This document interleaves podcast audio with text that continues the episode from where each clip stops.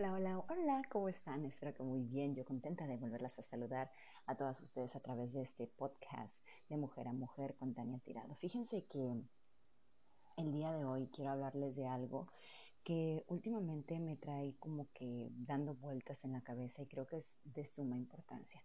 Lo voy a separar en varias fases, pero hoy va a ser el primer capítulo de estas fases. Y yo les voy a hablar un poquito acerca de, de por cultura, cuando estábamos chicos, yo no sé si ahora se haga en las escuelas, porque a mí en las escuelas públicas, yo estuve en una escuela pública, mis hijos han tenido pues el privilegio de estar en, en una escuela privada y hasta ahorita nunca se les ha pedido este hábito del ahorro. Cuando yo estaba en la escuela, cuando yo estaba en la primaria, yo estuve en una escuela pública, yo recuerdo muy bien que llevábamos una libretita, unas libretitas chiquitas y ahí te iban apuntando el ahorro. Y, e ibas ahorrando, cada lunes llevabas para el ahorro, obviamente que te lo daba tus papás, te daban para el ahorro para que estuvieras preparado para el Día de las Madres. Y se iba ahorrando para que tuvieras dinero y pudieras comprar el regalo para tu mamá en el Día de las Madres, en el festejo del Día de las Madres. Entonces, era el famoso ahorro. Venían estas, les digo, libretitas pequeñas en donde la maestra iba anotando la cantidad de dinero que tú ibas ahorrando. Y entonces ahí va poniendo, Tania dio cinco pesos, dos pesos, tres pesos, lo que haya sido, ¿no? Entonces, bueno, para el Día de las Madres, obviamente tú tenías la capacidad de darle un regalito a mamá y tú te sentías maravilloso. Fíjense que yo, en lo personal, siempre he tenido el hábito del ahorro. Así sean 10, 20, 30 pesos. Y estoy hablando de números solo por ponerlos.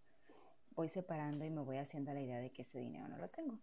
Y así se va juntando a lo mejor mil, dos mil o quinientos, etc. ¿Por qué? Porque pues nunca sabes lo que pudiese suceder. Este, y bueno, siempre yo he creído que el dinero pues es importante. Es importante tenerlo para protegerte en caso de que necesites. Eh, si tú no tienes dinero, obviamente, si te sucede un imprevisto, pues no vas a estar preparado. Entonces, eh, yo creo que definitivamente el ahorro debería de ser hábito y debería de ser enseñado en la escuela.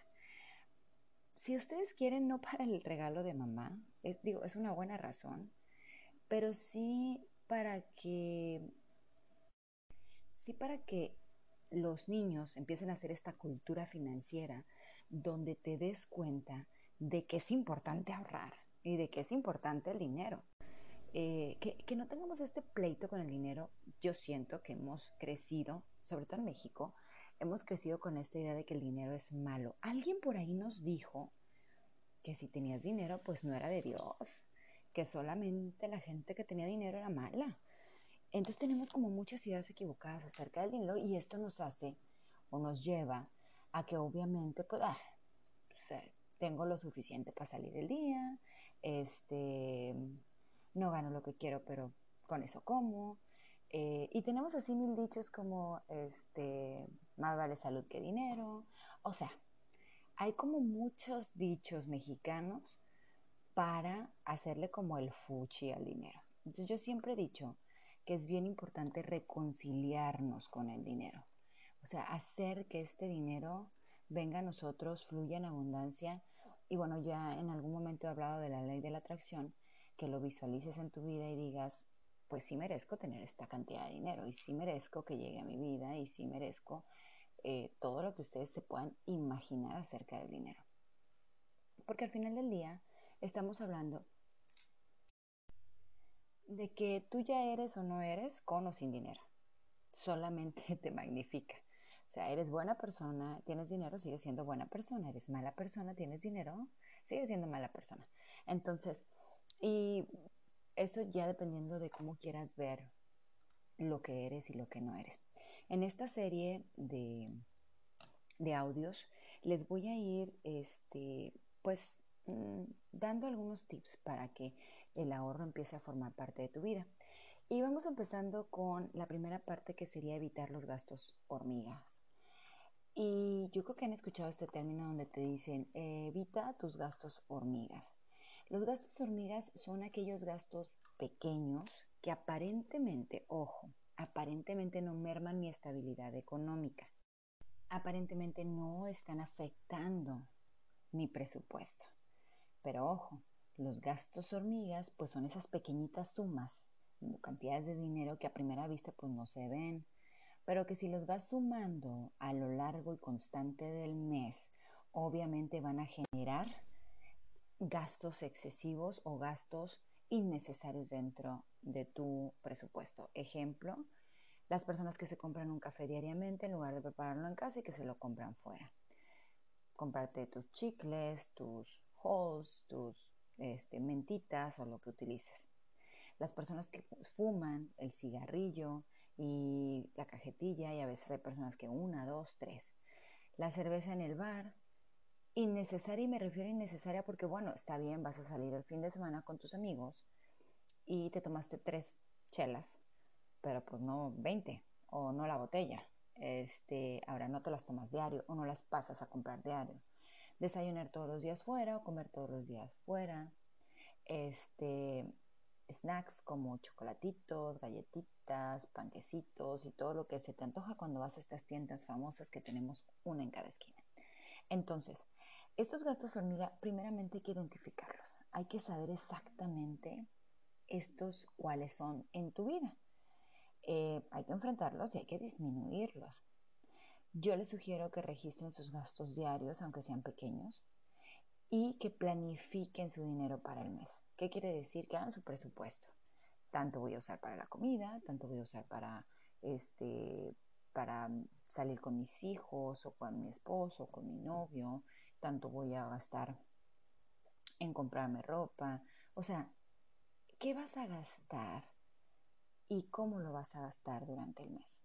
Entonces sí es bien, bien interesante el poder tener esta, esta práctica todos los días para que de alguna manera tú vayas dándote cuenta y señales todos estos gastos hormigas y cuando te des cuenta, chin, llevo gastos hormigas 500 pesos en la semana, llevo 1000 pesos al mes o llevo 700 pesos a la semana y 1400 a la quincena, depende de cómo te paguen, ¿no?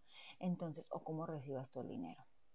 Ahora, hay muchos que son negocios y que, por ejemplo, tienen una tienda y que en realidad no saben ni lo que tienen en la tienda. Y son sus gastos hormigas porque de ahí mismo sacan para comprar lo que necesitan o bien van quitándole a su tienda lo que necesitan. Entonces sí hay que separar los negocios, sí hay que separar el dinero, sí hay que hacer contabilidad, sí hay que llevar un registro diario y ver en qué gasto mi dinero. Por ejemplo, eh, depende de tu ciudad, yo no sé dónde vivas tú, pero por ejemplo, aquí en la ciudad en la que yo, en la que yo radico, pues están los señores, estos viene, viene. Y entonces, por Dios santo, que si sales al súper y vas a tres súper, pues tienes tres viene, viene, y ya le diste 10, 10 y 10 a cada uno, ya son 30 pesos. Y el señor que te empaca, y el señor que te ayuda a subir, o sea, son gastos hormiga. Es que doy para recibir. Completamente de acuerdo. Completamente de acuerdo. Pero a lo mejor, pues le vas a dar, de esos 30 que gastas, vas a dar 10 a un señor y le vas a dar 5 y 5 a otro y ya diste 20 y te ahorraste 10. O sea, no te estoy diciendo que no des, te estoy diciendo que cheques qué es lo que estás dando, cuánto estás dando y ver dónde se te está yendo ese dinero. No nos enseñan a tener pensamientos a futuro, no nos enseñan a por qué debemos ahorrar. Y hay miles de razones para ahorrar. Eh, para tener una jubilación dorada o digna, o te has puesto a pensar de qué vas a vivir en tu jubilación, te has puesto a pensar si tienes hijos, si tus hijos van a querer darte dinero, si tu trabajo te va a dejar, pues, una jubilación económica digna. O sea, ¿realmente sabes qué va a pasar en tu jubilación? ¿O has, te has puesto a pensar? Bueno, pues esto es una buena razón para ahorrar para cubrir, ciertos imprevistos, porque pues a ciencia cierta nadie sabemos lo que nos depara el futuro, pero una enfermedad, un accidente, un robo o una avería importante del coche, si tú no estás preparado, ¿cómo vas a hacer que las cosas sucedan? Ahora, tienes, eres muy joven y tienes ideas de tener un gran proyecto, pues empieza desde ahorita a guardar tu dinero para crear ese proyecto, para poder financiar ese proyecto. Tienes deudas, razón muy importante para que empieces a cancelar tus deudas, ahorrando, te va a dar la solvencia para poder este, cubrir esas deudas.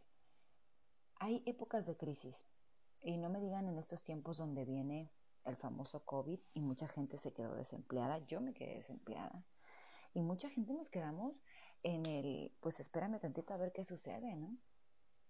Y en ese espérame tantito hay una crisis. Y esa crisis de repente no fue 20 días, ya llevamos 6, 7, 8 meses. Entonces, hay que tener dinero para las situaciones imprevistas. Ojo, le quieres dejar algo a tus hijos, quieres dejar una herencia, ¿por qué no empezar a ahorrar para tener ese patrimonio?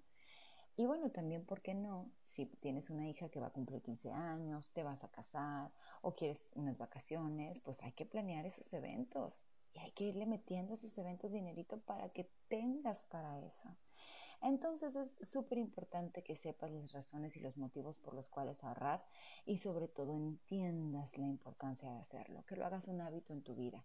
Un hábito como levantarte temprano, un hábito como hacer ejercicio, comer saludable, un hábito del ahorro. Ahorrar para tener beneficios a largo plazo. El ahorro siempre te va a dar beneficios positivos. Ahora, hay que investigar, hay que investigar, no es que Em, tengo mi dinero y ya. Cada, cada aguinaldo, o sea, cada año, yo tengo la posibilidad, me dan, no sé, 50 mil pesos. De esos 50 mil pesos yo tengo la posibilidad de ahorrar 20 cada año. Ok, de esos 20 de cada año que tú tienes posibilidad de hacer ahorro, ojo, hay este, compañías de seguros que te ofrecen planes para largo plazo, para el retiro, por ejemplo, o para proyectos o para tus hijos.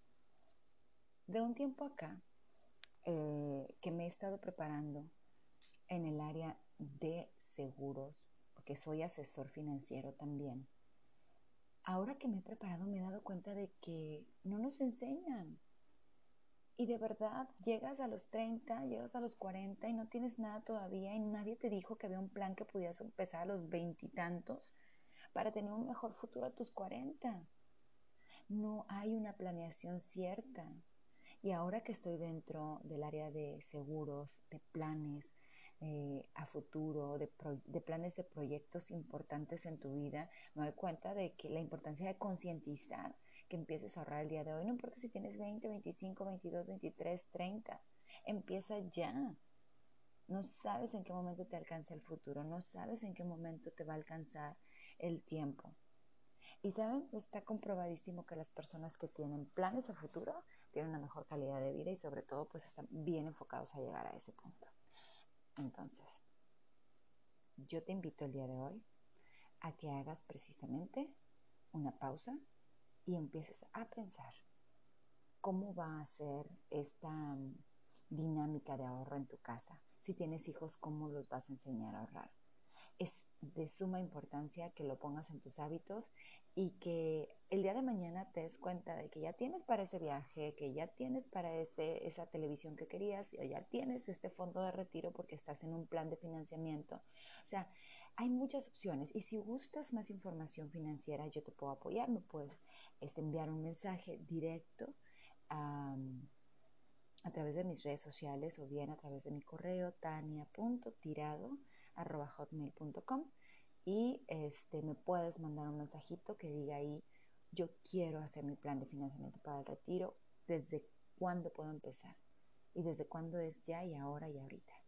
Entonces, si tengamos en cuenta esta parte, si tomemos en cuenta esta situación en la que nos guste o no, chicos, chicas, debemos empezar a ahorrar y hacer conciencia del ahorro. Vamos a motivarnos el día de hoy, vamos a empezar a cortar esos gastos amigas, vamos a empezar por esa listita, poniendo todos mis gastos, saber cuáles son esos gastos y empezar a eliminar esos gastos. Yo les aseguro que en un determinado tiempo ustedes van a tener la posibilidad económica de pagar deudas, de hacer su evento, de hacer su viaje, de comprar o simple y sencillamente gustos tan simple como decir vamos a ir todos a comer fuera y queremos ir a este mejor restaurante y ya tenemos el dinero para hacerlo. Yo creo que el ahorro es, indispensable y bueno, yo las invito de corazón a que pues hagamos conciencia les voy a estar en esta serie, voy a estarles hablando de cómo funcionan los planes de retiro, cómo funcionan los planes para ahorros para tus hijos, etcétera. Este, y cómo puedes, de qué otra manera puedes ir protegiendo tu dinero. Entonces yo te invito para que sigas estos podcasts, me ayudes a compartirlos y que pues tengamos esta información tan valiosa. Así es que bueno, a mí me tocó ahorrar en libretita, no sé cómo te haya tocado ahorrar a ti, pero el hábito del ahorro es necesario, es indispensable y es el excelente hábito que te va a llevar aparte del éxito de tu vida. Te deseo que sigas teniendo un excelente día, que dibujes una sonrisa en tu rostro, verás que te vas a sentir mucho mejor y nos vemos en el próximo podcast aquí en De Mujer a Mujer. Hasta la próxima.